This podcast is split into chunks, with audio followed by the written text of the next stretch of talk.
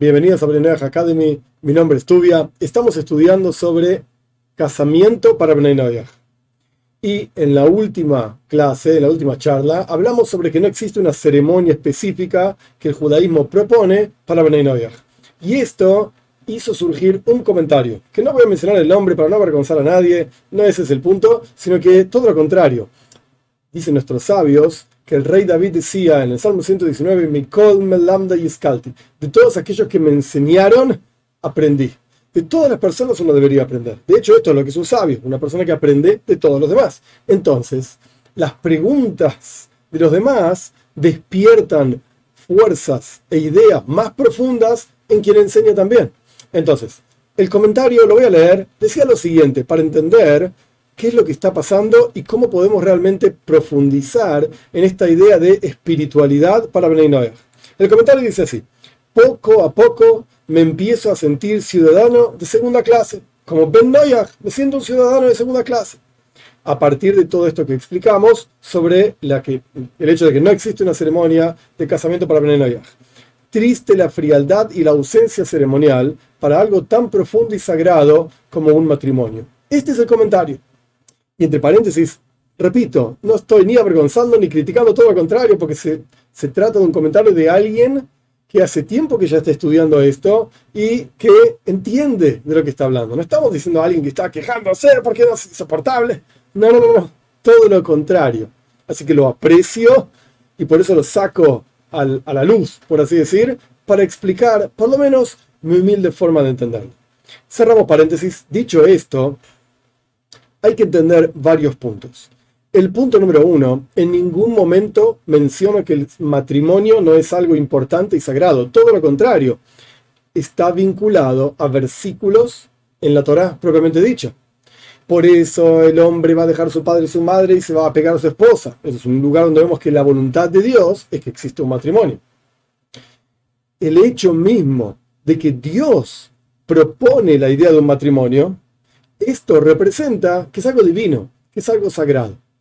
Ahora bien, ¿qué es espiritualidad? A veces uno piensa que espiritualidad es la mística y cabala y yo qué sé qué quiere decir y no me importa, y las cosas espirituales y abstractas y qué sé yo qué sé cuánto. Y al final, desde la perspectiva del judaísmo, lo principal es la acción. Lo principal es cómo la persona vive concretamente, físicamente, su vida de acuerdo a la voluntad de Dios. Esta es la regla fundamental del concepto espiritualidad. Todo momento, toda situación en la que la persona está viviendo de acuerdo a la voluntad de Dios, ¿qué quiere decir viviendo de acuerdo a la voluntad de Dios? Tomando decisiones concretas para su vida, de acuerdo a lo que Dios plantea en la Toira de acuerdo como cada uno es, el judío para sus preceptos, el no judío para sus preceptos, y así sucesivamente, enseñados desde la perspectiva de la Torah oral, la Torah escrita, y todos los comentaristas, y siempre con la intención de buscar qué es lo que Dios quiere de mí, y cuando una persona es consciente de esto en forma constante, como ciudadano de segunda. Al contrario, ciudadano de primera. ¿Por qué? Porque la definición de un ciudadano de primera es, estoy cumpliendo la voluntad de Dios Ahora, si la voluntad de Dios para mí, para un ciudadano en particular, es de una manera determinada y yo estoy cumpliendo esa, voluntad de Dios, pues no hay ciudadano de segunda. Todo lo contrario. Soy top, top, número uno, number one, como quien dice. Lo mejor que hay. Porque la definición de un ciudadano es, está viviendo según como Dios quiere. El versículo en Ishaya, sobre el cual también está basado el concepto del matrimonio es que Dios creó el mundo para estar, no para estar, perdón, Dios no creó el mundo para estar desordenado, sino que lo creó, creó perdón, para estar ordenado, asentado. Lo verá, le lleves y Así dice no para estar desordenado, sino para estar asentado.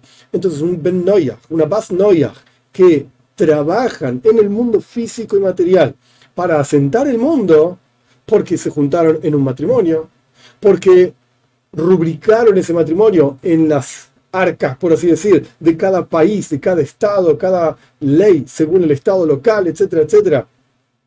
Esto es ir según lo que está diciendo Ishaya. Esto es ir según la voluntad de Dios. Entonces, automáticamente, sin ninguna duda, es un ciudadano de primera.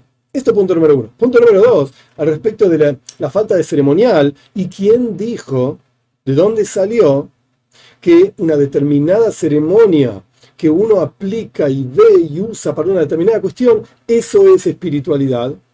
Dicho de otra manera, espiritualidad es el vínculo con Dios. Y cuando uno, como dijimos antes, porque esta es la raíz y la columna central de todo el concepto, espiritualidad es estar vinculado a Dios, espiritualidad es, cumplir la voluntad de Dios. Pero ¿quién dice que porque yo tiro flores al aire, o algunos le tiran arroz, en Argentina es común que después de un casamiento civil, cuando firmaron los papeles que corresponden según la ley argentina, que está perfecto, y la ley del país es del país, etcétera, etcétera, los novios salen y les tiran arroz, ¡ay, qué lindo! La pregunta es, ¿esto es espiritualidad o no? Y la respuesta es muy simple. Si la Torá plantea que esto es lo que hay que hacer por tal o cual razón, o incluso si no dice la razón, porque en muchos casos la Torah no dice la razón, pues entonces eso es espiritualidad, porque espiritualidad es la conexión con Dios, la observancia de la voluntad de Dios. Ahora, si la Torah no dice que hay que hacer esto, y no es algo contrario a la voluntad de Dios, entonces no está mal, pero no es espiritualidad. No significa nada, no tiene ninguna importancia. Y si la gente lo hace porque, no sé, a alguno se le cayó una bolsa de arroz, una vez se le rompió justo cuando era el casamiento y la gente dijo, hay que tirar arroz. Está bien, podés tirar arroz siempre y cuando no estés desperdiciando alimentos, que es otra prohibición, otra prohibición, otro problema, no se puede desperdiciar cuestiones, pero digamos, sin meterse en esa cuestión del desperdicio, porque uno podría juzgar que por cuánto se está haciendo para la alegría del matrimonio, etcétera, no es un desperdicio. Ok, podemos discutir esto, pero sea como fuere, espiritualidad, profundidad, entre comillas, ceremonial, no es lo que a uno le parece adecuado según tal o cual situación.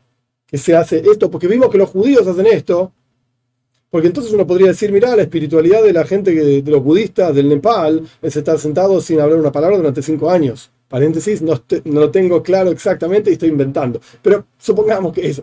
Y espiritualidad para los chinos es andar con un dragón así por las calles, porque empezó el año nuevo chino. ¿Y eso es espiritualidad? esos ceremoniales, ay, pero qué lindo, porque es colorido y es agradable, y van y vienen y saltan y, bailan y qué sé yo, qué sé cuánto.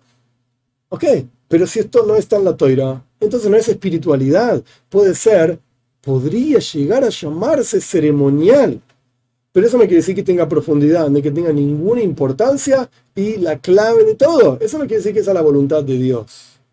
Entonces, simplemente para resumir, punto número uno, gracias aprecio el comentario, por eso lo saco a la luz.